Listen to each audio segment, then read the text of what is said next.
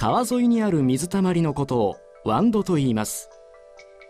湾土は本流と異なり流れが緩やかです。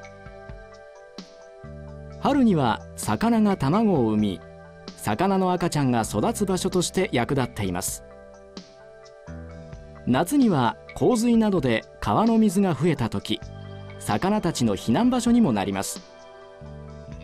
そして冬には魚たちの越冬の場所としての役割を果たしています。しかし湾土は川岸の工事によって失われやすい場所です。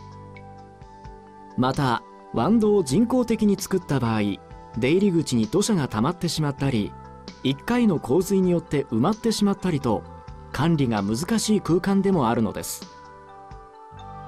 今後魚たちのゆりかごであるワンドをどのようにして保全するのか現在調査や研究が進められています。